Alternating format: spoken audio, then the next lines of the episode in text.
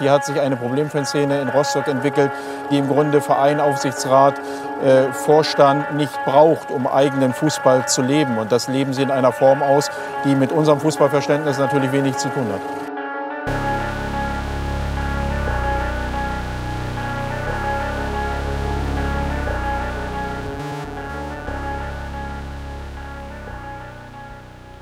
Kuckuck! Und herzlich willkommen zurück bei Beyond the Ball. Schön, dass ihr wieder zurückgefunden habt. Schön, dass der Podcast wieder weitergeht. Eine kleine Auszeit über den Sommer soll ja auch mal nicht ganz so schlecht sein. Und wie einige bereits bei Twitter lesen konnten, geht's jetzt wieder los mit der dritten Staffel. Und zwar ab heute, also ab 15. September, bis zum 3. November werdet ihr, wie gewohnt, jeden Mittwoch eine neue Episode bekommen. Und die dritte Staffel wird ein bisschen anders ablaufen als die zweite Staffel, wo wir ja über fünf, eigentlich auch sechs inhaltliche Folgen ein großes Thema hatten, und zwar die Analyse des modernen Fußballs. Nein, die dritte Staffel orientiert sich wieder an der ersten, das heißt pro Episode ein etwas kleineres Thema, über das wir dann reden können. Vor allen Dingen auch deshalb, weil es ihm die Möglichkeit gibt, so ein bisschen die kleineren Dinge, die gefühlt nicht jeder Mensch mitbekommen hat, mal wieder an die Oberfläche zu holen und sich mal zu überlegen, was das eigentlich alles zu heißen hat und wie man da gewisse Dinge über unseren Sport der Gegenwart lernen kann. Ja, die letzten Monate haben im Sport viele Dinge angerührt und das sage ich nicht einfach so, sondern wir hatten ja in den letzten Monaten drei große Ereignisse, die ziemlich, ziemlich viele Geschichten in der medialen Öffentlichkeit hervorgebracht haben. Und wenn wir mal überlegen, was hatten wir als erstes? Wir hatten die Männerfußball-EM, die total toll bezeichnete Euro 2020 im Jahr 2021, die dann auch noch während der Pandemie in vielen verschiedenen Ländern stattgefunden hat und einige Länder dadurch aufgefallen sind, dass sie jetzt nicht so ganz lupenreine Demokratien sind. Und damit mal ein kurzer Wink nach Aserbaidschan und nach Ungarn. Dann hatten wir auch noch Olympia und wir hatten jetzt vor wenigen Wochen die Paralympics, wo einmal alle vier Jahre der gesunde Teil der Gesellschaft lernt, Mensch, wir haben ja Menschen mit Behinderungen, die in der Mitte unserer Gesellschaft sind und die können auch noch Sport machen. Verrückt. Und diese drei Großereignisse haben zu einer Vielzahl von Geschichten geführt, wo einige tatsächlich auch ihren Weg in die dritte Staffel hier bei Beyond the Ball gefunden haben. Bevor ich euch aber mal erzähle, was euch diese dritte Staffel so alles bringt, lasst uns noch mal einmal kurz ganz grundsätzlich werden, weil 15. September, wir wissen es, nur noch wenige Tage bis zur Bundestagswahl. In Berlin sind Abgeordnetenhauswahlen. Ich habe das Gefühl, irgendwie gefühlt ist irgendwo noch eine Wahl und da noch ein Volksentscheid. Und in dieser ganzen Wahlkampfhektik hat man so ein bisschen das Gefühl, dass nicht nur klassisch rechte und nationalsozialistische Parteien irgendwie vollkommen bescheuerte Ideen und Gedanken rauslassen, sondern dass sich da auch konservative Parteien irgendwie sehr gerne anschließen. Ich hatte letztens schon wieder eine Diskussion mit äh, einem CDUler, der mir doch allen Ernstes über eine halbe Stunde erklären wollte, dass Sport und Politik äh, nicht zusammengehören und dass Politik sich aus dem Sport rauszuhalten hat. Und ja, die fleißigen HörerInnen dieses Podcasts wissen es natürlich, dass die erste Folge des, der ersten Staffel dieses Podcasts schon genau darauf abgezielt hat, dass es eben kein Gegensatz ist. Und das sollte man vielleicht hier am Anfang der dritten Staffel auch nochmal erwähnen. Für all die Leute, die neu dazugekommen sind oder die jetzt gerade das erste Mal reinhören, schön, dass ihr dabei seid aber glaubt nicht, dass Beyond the Ball sich darum kümmert, dass so Sport und Politik irgendwie unterschiedlich sind oder dass man das eine vom anderen trennen kann, weil Sport und Politik, das ist eben kein Gegensatz. Wenn wir uns angucken, wie Sport funktioniert, dann funktioniert Sport immer nur auf Grundlage einer Gesellschaft, ein gesellschaftliches Zusammenleben. Ohne dieses Zusammenleben von Menschen existiert Sport, wie wir ihn kennen, eigentlich nicht. Und das Interessante dahinter ist, ist, dass Sport dann anfängt, die Grundsätze unserer Gesellschaft auch immer abzubilden. Wir erinnern uns, glaube ich, alle noch relativ gut daran, als der Männerfußball auch während der Pandemie im Mai 2020 weiterging und so gesagt wurde, Mensch, ja, das machen die hier nur um hier Brot und Spiele, ne? Die Leute sollen irgendwie ruhig zu Hause bleiben und irgendwie einen Grund mehr haben, nicht irgendwie auf die Straße zu gehen.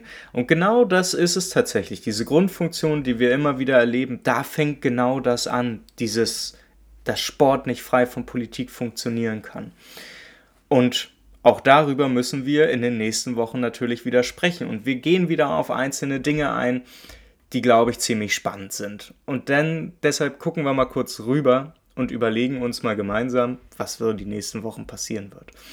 Nächste Woche habe ich mir ein Thema rausgesucht, was ehrlicherweise wahrscheinlich nicht allzu viele Leute mitbekommen haben, eventuell halt so die kleine Twitter-Bubble.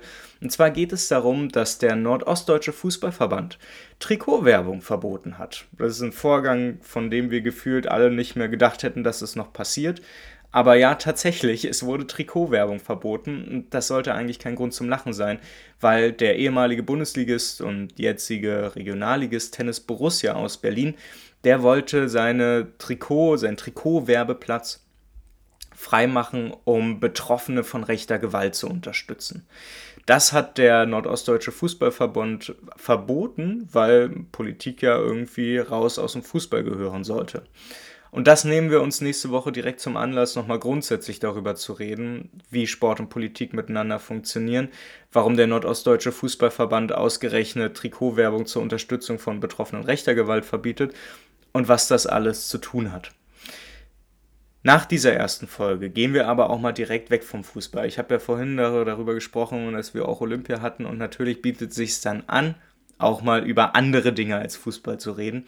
Und zwar geht die zweite Frage, geht die zweite Folge darüber, ob der Sinn von Sport tatsächlich nur in diesem existenziellen Streben nach Sieg oder Niederlage besteht. Diese oftmals sehr uneindeutig geführte Debatte darüber, was Sport eigentlich ist und welche Ideen so die Grundlage von Sport sind, die hat sich ja in Olympia wieder mal sehr klargestellt, als die zwei Hochspringer, die ähm, Finale nochmal gegeneinander springen sollten, um dann auszumachen, wer tatsächlich Gold gewinnt, dann gesagt haben, nee, wir teilen uns einfach Gold. Und für einige Leute da der Sinn von Sport grundsätzlich verloren gegangen ist. Und diese Frage lohnt es sich mal aufzurollen und zu überlegen, was steckt eigentlich in unserer Idee vom Sport? Und ist diese Idee von Sport nicht eigentlich etwas total Modernes und ändert sich das nicht? Die dritte Folge richtet sich dann wieder auf einen anderen Aspekt. Und zwar richtet sie sich auf einen feministisch angehauchten Aspekt und die Frage, warum Frauensportarten eigentlich unterbezahlt sind. Wir alle kennen dieses Vorurteil von diesen komischen Menschen, die wir alle in unseren Freundeskreisen haben, die sagen, ja Mensch, der sieht halt scheiße aus, Frauenbasketball ist einfach deutlich uninteressanter als Männerbasketball und Frauenfußball ist deutlich langsamer. Ja, man kann das dann, wenn man so möchte, an dieser Stelle schon wieder belassen. Ich glaube nicht, dass wir das machen sollten. Und deshalb müssen wir uns darum kümmern, wie Sexismus im Sport funktioniert und wie sich quasi diese Ungleichheiten, diese Geschlechterungleichheiten im Sport dann auch wirklich ausdifferenzieren. Die vierte Folge soll dann darüber gehen, und damit mal auch wieder den Schwenk zurück zum Fußball machen, warum Fans überhaupt wieder in die Stadien gelassen worden sind. Wir hatten es in der Saison 2020, 2021. Wir haben ja auch jetzt wieder die große Debatte, dass Fans endlich wieder zurück in die Stadien sollen. Und ich glaube, es ist sehr wichtig, dass wir uns auch mal angucken, welche Sachzwänge eigentlich der Debatte zugrunde liegen. Das heißt, warum ist es eigentlich so wichtig, dass Vereine ihre Stadien wieder füllen können mit Fans und warum ist es für die Vereine gar nicht so relevant, wie die Pandemie gerade verläuft? Man kann sich natürlich denken, es geht dann um eine materialistische Analyse des Fußballs, also um eine Analyse dessen, was wir auch schon in der zweiten Staffel hatten und die Frage danach, dass Fußball und moderner Sport insgesamt ja etwas ist, was auf diesem Grundsatz oder dem Primat der Wirtschaftlichkeit funktionieren muss. Daran anschließt dann die fünfte Folge dieser dritten Staffel, die sich die Frage stellt, was Gehaltsobergrenzen eigentlich bringen. Wir alle haben es ja mitbekommen, der Transfersommer im Männerfußball dieses Jahr oder in den letzten Monaten war eine absolute Katastrophe. Reiche Vereine sind nur noch reicher an guten Spielern geworden und damit mal der kurze Wink zu Paris Saint-Germain. Und man hat das Gefühl, dass so alle Werkzeuge, die sowas begrenzen sollten, überhaupt nicht funktionieren oder erst recht gar nicht funktionieren sollten. Das Gegenmodell, was viele KritikerInnen vorbringen, ist das Modell der Gehaltsobergrenzen oder der auf Englisch sogenannten Salary Caps. Und die haben wir ja schon im nordamerikanischen Sport. Wir haben sie in der Basketballliga NBA, wir haben sie in der American Football Liga NFL und wir haben sie auch in anderen Ligen. Und die Frage stellt sich ja, wie funktioniert es dort und was könnten Gehaltsobergrenzen im europäischen Fußball tatsächlich bringen. Die letzte Folge dieser dritten Staffel beschäftigt sich dann wieder mit ein paar abstrakteren Dingen und sie geht wieder zurück auf die zwei Großsportereignisse, die wir diesen Sommer auch hatten, nämlich Olympia und Paralympics. Denn es soll sich am Ende der dritten Staffel die Frage gestellt werden, ob wir nicht eine neue Kultur im Sport aufbauen können. Das heißt, können wir alternative Strukturen jenseits der Hegemonie nationaler Sportverbände aufbauen, können wir quasi unseren eigenen Sport wieder machen. Klar, wer im Fußball ist und im Männerfußball erst recht und erfolgreich sein möchte, wird sich nicht irgendwie aus dieser Klammer von DFB und DFL befreien können. Aber die Frage ist dennoch, warum zum Beispiel viele ArbeiterInnen, die Anfang des 20. Jahrhunderts ja auch einen eigenen Verband, einen eigenen Fußball- und Sportverband hatten, warum die sich davon abgekehrt haben und welche Sportarten eventuell wieder eine neue Kultur des Sports hervorbringen können. Und dazu zählen, meine Gedanken nach, unter anderem so neue Olympic, olympische Sportarten wie BMXen oder Skaten. Und es lohnt sich darauf mal zu gucken und sich zu überlegen, welche Gedanken stecken eigentlich dahinter und weshalb grenzen sich solche Sportarten zu den hegemonialen Sportarten wie Fußball heutzutage ab. So, das soll es aber auch schon für heute gewesen sein. Es ist ja schließlich nur ein Trailer. Wir hören uns nächste Woche wieder mit der ersten inhaltlichen Episode dieser Staffel. Ich freue mich wahnsinnig darauf, dass es wieder losgeht und ich hoffe, ihr euch auch. Teilt den Podcast also sehr, sehr gerne. Ich habe so die Hoffnung, dass viele, viele Leute hier dran geblieben sind. Aber wer weiß, ich kenne die Zahlen ja auch noch nicht. Ich würde mich auf alle Fälle freuen, wenn wieder ein paar Leute zuhören, wenn man mal wieder in Austausch kommt. Den Austausch könnt ihr bei Twitter machen, natürlich unter dem Handle @modernersport.